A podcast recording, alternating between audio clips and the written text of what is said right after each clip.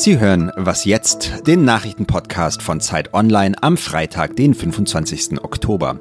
Mein Name ist Matthias Peer. Wir blicken heute voraus auf die Wahlen in Thüringen und fragen, wie die Mobilität der Zukunft aussehen könnte. Zuerst aber die Nachrichten.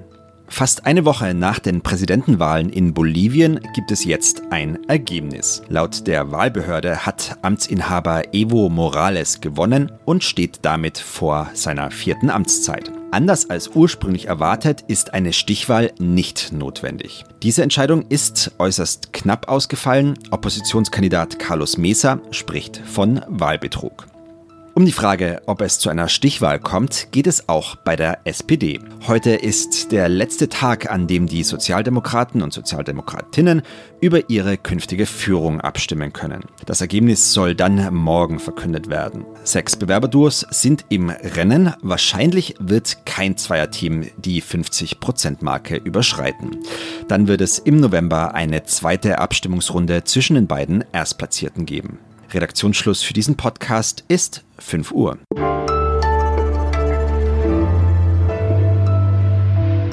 Willkommen zu einer neuen Folge von Was jetzt? Ich bin Rita Lauter. Fünf Jahre ist es her, da warnte der damalige Bundespräsident Joachim Gauck, wenn ein linken Politiker Ministerpräsident werde, sei das für ältere Menschen mit DDR-Vergangenheit nur schwer zu akzeptieren. Der Landtag in Thüringen ließ sich davon nicht beeindrucken und wählte trotzdem Bodo Ramelow, übrigens ein Ex-Gewerkschaftsfunktionär aus Westdeutschland, zum ersten linken Ministerpräsidenten der Bundesrepublik. Und heute sagt der frühere sächsische Ministerpräsident Kurt Bietenkopf von der CDU, Ramelow mache doch einen ganz vernünftigen Eindruck. Am Sonntag entscheidet sich nun, ob der linke Ministerpräsident nur eine kurze Episode in der Thüringer Geschichte bleibt, denn dann wird ein neuer Landtag gewählt. Katharina Schuler hat für Zeit Online Bodo Ramelow begleitet und ist jetzt bei mir im Studio. Katharina, wie steht denn der Freistaat nach fünf Jahren Rot-Rot-Grün da? Ja, die gute Konjunktur, die wir in Deutschland insgesamt in den letzten Jahren hatten, hat sich natürlich auch in Thüringen bemerkbar gemacht. Es gab Rekordsteuereinnahmen. Die Arbeitslosigkeit ist so niedrig wie noch nie, auch wenn die CDU immer gerne darauf hinweist, dass man im vergangenen Jahr beim Wirtschaftswachstum verglichen mit anderen Bundesländern auf dem vorletzten Platz nur lag. Allerdings sind auch die sozialistischen Experimente nicht besonders extrem ausgefallen. Also ich habe zum Beispiel die linke Parteivorsitzende gefragt nach ihren größten Erfolgen. Dann sprach sie von zwei zusätzlichen Kita-Jahren, von einem zusätzlichen Feiertag. Es gibt jetzt einen Vergabemindestlohn bei öffentlichen Aufträgen. Also das ist alles sehr im Rahmen. Gescheitert ist Rot-Rot-Grün an einem großen Ziel, nämlich eine Gebietsreform. Da war der Widerstand so massiv, dass man dann darauf verzichtet hat. Für Ramelow selbst sehen die Umfragen ja ziemlich gut aus. Wie hat er das gemacht, persönlich? Ja, Ramelow tritt eben nicht mehr als krawalliger Oppositionspolitiker auf, sondern er ist wirklich voll in dieser Rolle des Landesvaters angekommen und er distanziert sich da teilweise auch von seiner eigenen Partei.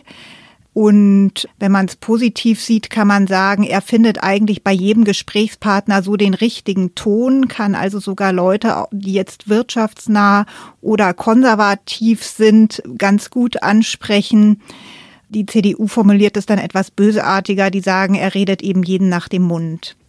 Für eine Mehrheit mit seinen bisherigen Koalitionspartnern SPD und Grünen wird es laut Umfragen nicht reichen? Was sind denn seine Optionen? Also erstmal setzt er im Moment jedenfalls noch voll darauf, dass es am Ende dann doch ganz knapp reicht. Es war ja auch bisher nur eine Stimme Mehrheit. Und falls es nicht reicht, setzt er da so ein bisschen auf die Thüringer Verfassung. Die besagt nämlich, dass der Ministerpräsident erst abgelöst wird, wenn ein neuer gewählt ist. Das heißt, wenn es auch für keinen anderen eine Mehrheit im Landtag gibt, bleibt er erstmal im Amt. Längerfristig allerdings müsste es natürlich dann irgendeine Art von Tolerierung geben. Das heißt, er müsste sich eben für Entscheidungen im Landtag dann immer noch einzelne Stimmen dazu suchen. Die könnte er dann nach Lage der Dinge eigentlich nur bei der CDU finden. Und das halte ich dann doch für sehr unwahrscheinlich.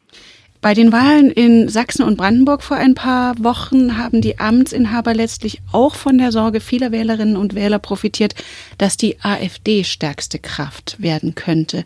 Ist so ein Effekt auch in Thüringen denkbar? Dort ist ja mit Björn Höcke ein besonders radikaler AfD-Vertreter Spitzenkandidat. Ja, das merkt man auf jeden Fall. Also in der allerletzten Umfrage jetzt lag die Linke sogar bei über 30 Prozent. Und da sind sicherlich viele dabei, die sich eben sagen, na ja, lieber Linke, bevor dann irgendwie die AfD noch stärkste Kraft wird. Wobei danach sieht es im Moment eh nicht aus, aber immerhin zweitstärkste Kraft könnte sie theoretisch werden. Aber es kann natürlich dem Lager insgesamt auch schaden, ne? wenn die Grünen und die SPD-Anhänger jetzt die Linke wählen, um Ramelow zu stärken, dann hilft das der rot-rot-grünen Koalition ja auch nicht weiter. Und am Sonntag berichtest du für uns, wie es in Thüringen politisch weitergehen könnte. Vielen Dank, Katharina. Ja, gerne.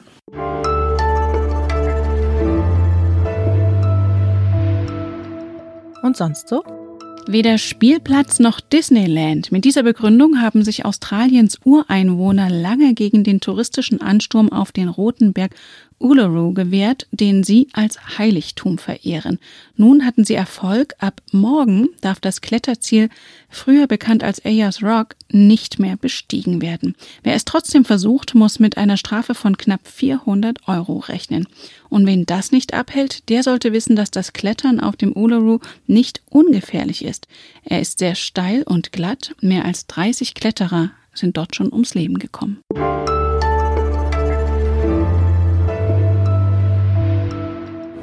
Wollen Sie mir weismachen, Sie bauten eine Zeitmaschine aus einem DeLorean?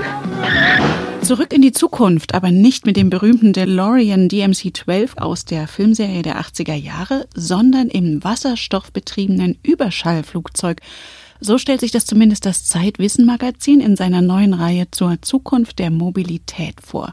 Der Physiker und Wissenschaftsjournalist Niels Böing hat ein Szenario entworfen, wie der Verkehr im Jahr 2040 fließen könnte und ist jetzt am Telefon. Niels, wie könnte das denn aussehen? Da gibt es jetzt sehr viele Möglichkeiten. Das eine ist, glaube ich, ganz wichtig, dass wir nicht mehr Millionen Autos auf den Straßen haben dass wir eine ganz andere Art von öffentlichem Nahverkehr haben, also weniger Fahrzeuge, dafür viel mehr Fahrzeuge zum Teilen. Das können jetzt autonome Minibusse sein. Aber auch auf anderen Verkehrswegen sollte sich was tun. Zum Beispiel die Eisenbahn ausbauen in Europa, in Deutschland, das Fliegen natürlich reduzieren. Wir können aber auch an andere Flugzeuge, wenn man das mal so sagen darf, denken. Zum Beispiel eine Renaissance der Luftschiffe. Es gibt einige Firmen, die überlegen, sowohl für Transporte als auch für Passagiere das Luftschiff, früher hat man gesagt Zeppelin, in einer neuen und besseren Form wieder zu beleben. All das könnte dann auch mit Strom aus erneuerbaren Energien laufen oder noch besser mit Wasserstoffantrieben. Da müsste dann natürlich eine Infrastruktur an Tankstellen und so aufgebaut werden. Technisch wäre das alles in 20 Jahren möglich, meinst du?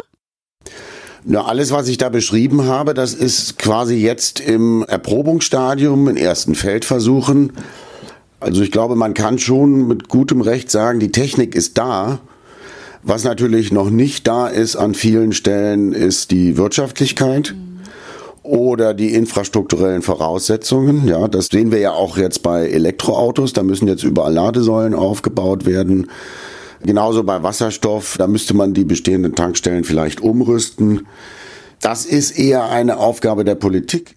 Wie soll denn das alles finanziert werden? Ich bin jetzt selbst kein Ökonom, lese aber, dass es Modellrechnungen gibt. Man könnte zum Beispiel endlich mit der entschiedenen Bepreisung von CO2 anfangen. Die Staaten müssten dann allerdings dieses Geld auch dafür verwenden, das aufzubauen. Und sie müssten natürlich auch einen Teil davon wieder an die Einkommensschwächeren weitergeben, weil was wir nicht wollen, ist, dass das eine Mobilität für Wohlhabende wird. Du wagst in deinem Text ja auch einen Blick auf die Rolle Chinas für die Mobilitätswende. Wie sähe die denn aus in deinem Szenario? Obwohl wir immer über den Smog in Peking lesen und die Kohlekraftwerke, schiebt China eigentlich seit Jahren eine wirklich krasse Energiewende Richtung Wind- und Solarenergie an. Sie haben schon in den letzten zehn Jahren ein enormes Hochgeschwindigkeits-Eisenbahnnetz aufgebaut. Da kann die EU im Moment nur von träumen. Da werden die dreckigen Mopeds von den Straßen verbannt und dann wird einfach gesagt, hier Leute, ab jetzt nur noch mit Elektroantrieb. Ich glaube, dass China da möglicherweise in einigen Jahren so eine Vorreiterrolle einnehmen kann, weil die Chinesen sehen ja auch, dass sie was tun müssen. Und da gibt es natürlich noch ein paar unangenehme Fragen. Das ist eine Diktatur, die verfügt dann einfach, ab jetzt geht das so und so. Trotzdem muss man da sehr genau hinschauen, wenn es erstmal darum geht, funktioniert das oder funktioniert es nicht. Und dein Szenario samt der technischen Grundlagen ist auf Zeit Online zu lesen. Vielen Dank, Nils. Ja, gerne. Das war Was Jetzt, der Nachrichtenpodcast von Zeit Online. Wir freuen uns über Ihre Post an wasjetzt.zeit.de.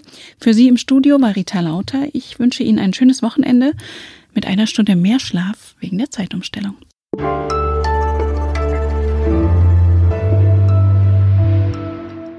Und welches Gefährt der Zukunft würdest du am liebsten mal ausprobieren? Also ich würde wahnsinnig gerne eines Tages mal in einem der neuen Luftschiffe fliegen, die da lautlos über die Landschaft gleiten.